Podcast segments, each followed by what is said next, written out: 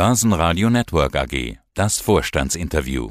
Quartalsbericht. Mein Name ist Kamil Kowalewski und ich bin bei Aventa Head of Investor and Public Relations. Aventa ist ein Immobilienentwickler aus Graz, seit November 2020 im Segment Direct Market Plus an der Wiener Börse zu finden. Herr Kowalewski, wie haben sich denn wir haben jetzt die Zahlen fürs erste Halbjahr 2023 vorliegen. Das Umfeld, das ist unverändert schwer, nach wie vor Ukraine-Krieg, nach wie vor Inflation. Wie schlägt sich jetzt Aventa in diesem Umfeld? Ich würde sagen, uns geht es genauso wie, wie dem Mitbewerb. Es sind schwierige Zeiten. Wir haben natürlich auch noch die KIM-Verordnung, die Sie jetzt noch nicht ähm, erwähnt haben, was wir sehr, sehr oft von unseren Kunden, von den, von Retail-Kunden zu hören bekommen, dass sie mehrere Anläufe brauchen, um einen Kredit, eine Finanzierung zu bekommen, beziehungsweise die Rahmenbedingungen durch die KIM-Verordnung ihnen auch das Leben insofern erschweren, als dass sie teilweise gar nicht in der Lage sind, einen Kredit zu erhalten. Was hat das dann für Auswirkungen auf Ihr Geschäft? Äh, vielleicht zunächst einmal die Preissituation. Umsatz schauen wir gleich an.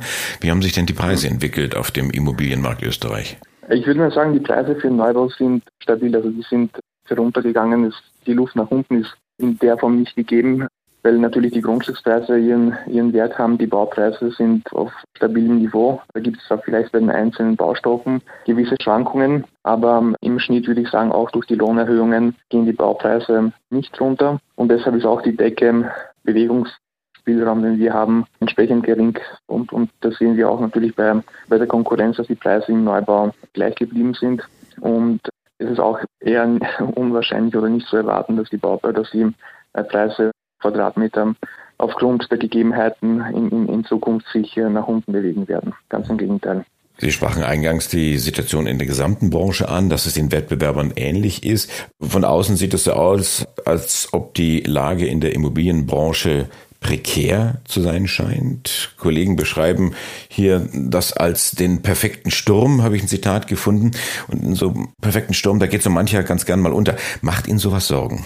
Grundsätzlich die, die Situation am Markt ist, ist seit ein, eineinhalb Jahren ist ja, hat sich durch die Zinserhöhungen immer, immer weiter verschärft und natürlich die Zinsen, wenn man zu hoch geleveraged war, belasten natürlich äh, überproportional die Pipeline. Wir bei Aventa sind grundsätzlich gut aufgestellt. Wir haben auch im September eine Kapitalerhöhung durchgeführt, wo wir uns 6 Millionen frisches Kapital geholt haben und wir sind für die Zukunft gut, gut gewappnet. Wir haben auch heuer drei neue Projekte zugekauft. Aber natürlich, wenn man sich die Branche anschaut, ist es kein, keine angenehme Situation und es ist auch schade, wenn, wenn Kollegen sozusagen an der Kante unterwegs sind und, und man ja nicht wirklich positive Signale am Markt bekommt. Das einzig Positive, was, was ich in letzter Zeit gehört habe von der Deutschen Bank, war, dass die Erwartungen in die Richtung gehen, dass im, im März und im Februar, im März oder April die Zinsen gesenkt werden. Vielleicht ein kleiner Zinsschritt um 25 Basispunkte nach unten.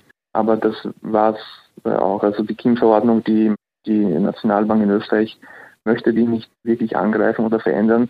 Das ist auch der Tenor von der FMA in Österreich. Also da, da sehe ich relativ wenig Chancen aktuell auf, auf eine entgegenkommende mhm. Politik, dass die Spielregeln da etwas gelockert werden. Die von Ihnen angesprochene Kapitalerhöhung, die Sie durchgezogen haben, 6 Millionen. Alter Invest steigt hier ein mit Eduard Brettauer. Warum? Also sowas kann man machen, um Wachstum in Zukunft zu finanzieren oder um Löcher zu stopfen. Zutreffendes bitte ankreuzen. äh, ja, Alpha Invest ist eingestiegen, das ist ein strategischer Partner. Wir haben uns nach einem strategischen Partner umgesehen, da wir in, bei der aktuellen Marktlage uns wenig Chancen auf dem Retail irgendwie ähm, ausgemalt haben. Deshalb ähm, hatten wir ein sehr gutes Einvernehmen mit Alpha Invest und ähm, die Zielvorgabe ist, dass wir natürlich wachsen, nicht nur in Österreich, sondern dass wir uns halt in, in den benachbarten Märkten umschauen. Da gibt es ein paar Überlegungen, aber noch nichts Konkretes. Und wir haben am, österreichischen Markt heuer eben Chancen gesehen. Es waren zwei Projekte, die, die sehr attraktiv erschienen, unter anderem auch die, die Bremenstraße, das ist ein Büroprojekt im 11.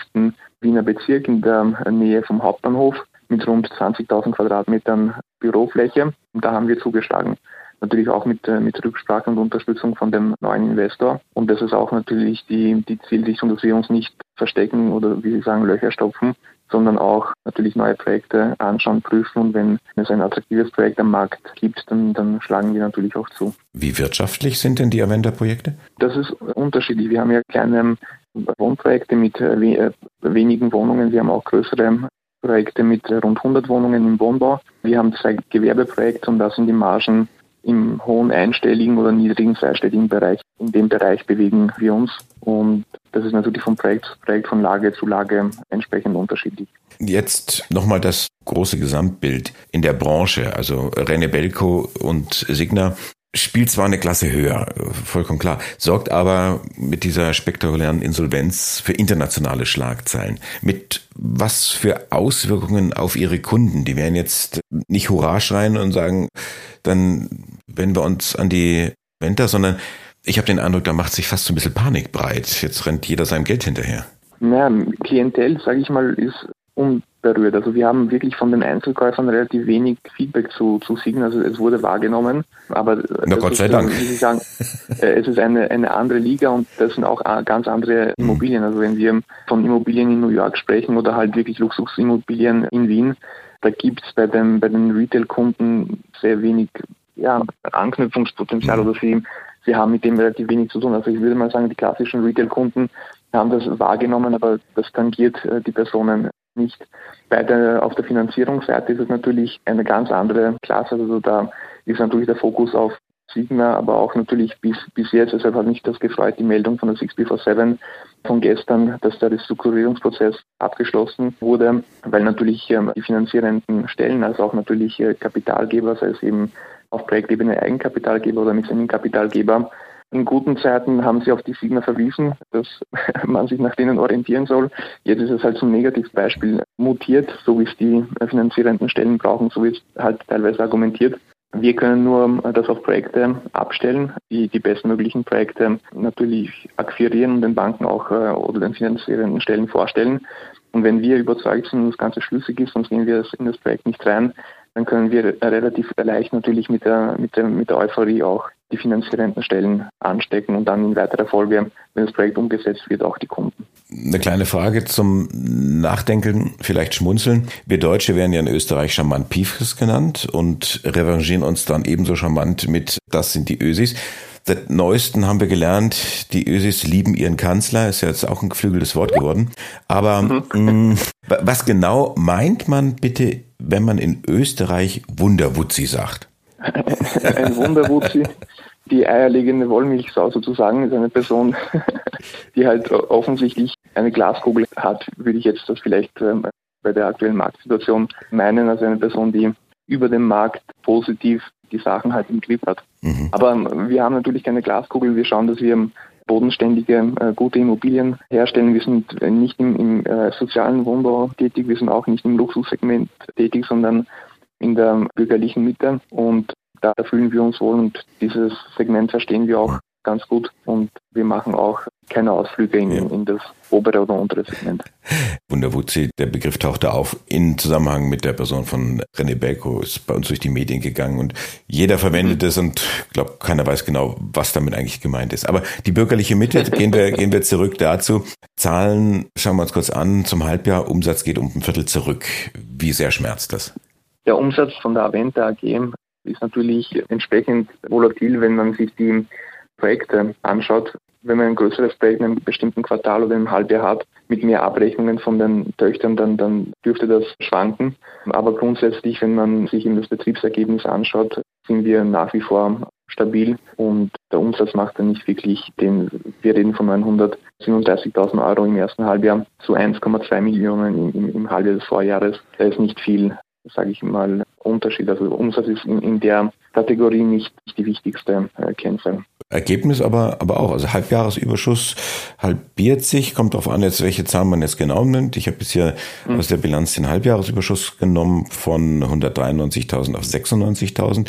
Unterm Strich, also Bilanzverlust in dem Fall ist ein Verlust von 5,6 Millionen, hauptsächlich mhm. allerdings durch einen Verlustvortrag induziert von 5,7 Millionen. Warum? Das war im Vorjahr das Bewertungsergebnis über, über alle Projekte, die wir haben, aufgrund der, der Zinserhöhungen. Also wir haben die Zinskomponente in den Bewertungen angepasst. Äh, die Projekte grundsätzlich, äh, die anderen Parameter waren stabil und ist auch von den Wirtschaftsprüfern ent entsprechend bestätigt worden. Und die Zinskomponente hat natürlich, wir haben eine, eine sehr große Pipeline. Wir sprechen von rund 60 Projekten, die wir haben Und die haben natürlich eine entsprechende, ein entsprechendes Ergebnis geliefert, was natürlich äh, in Zukunft, wenn sich die Zinsen wieder drehen sollten, und auf das hoffen wir in den nächsten zwei Jahren, wird es äh, aus dem Titel entsprechende Zuschreibungen wieder geben. Ganz kurz noch, in zwölf Tagen ist Weihnachten schon wieder rum und auch das Jahr ist nicht mehr allzu lang.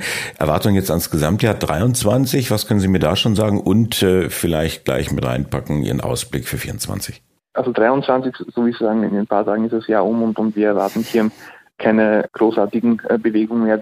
Das, das Jahr ist vorbei. Zahlentechnisch kann ich das jetzt nicht äh, näher kommentieren. Das Jahr 24 wenn ich das Lied wünschte, was spielen könnte, würde ich meinen, wenn, wenn die erste Zinssenkung kommt und auch entsprechend im Ausblick kundgetan wird, dass wir die Inflation in Europa wieder im Griff haben und, und, und, und, und sich das in, äh, von den Zinsen in die richtige Richtung aus unserer Sicht bewegt, dann dürfte wieder die Euphorie zurückkommen, weil wir merken, an den Interesse an Wohnung ungebrochen hoch ist und, und ähm, die Personen einfach aufgrund der Zinsen nicht zuschlagen können. Wir haben vor allem im Wiener Raum nach wie vor sehr hohen Zuzug, also die, die Einwohnerzahl steigt. Wir sehen natürlich auch, dass die Mieten entsprechend gestiegen sind in den letzten Monaten. Und die Personen, die eine Wohnung kaufen wollen, die, die haben das sozusagen pausiert und sind jetzt in die Miete gegangen, um die Zeit zu überbrücken. Aber der Wunsch nach einem Eigenheim, nach einer Eigenwohnung, Eigentumswohnung ist nach wie vor da. Deshalb ähm, blicke ich zumindest, was das zweite halbe 24 angeht, leicht positiv in die Zukunft. Der Head of Capital Markets bei Aventa. Kamil Kowalewski. Dankeschön fürs Interview, schöne Weihnachten und einen guten Jahreswechsel.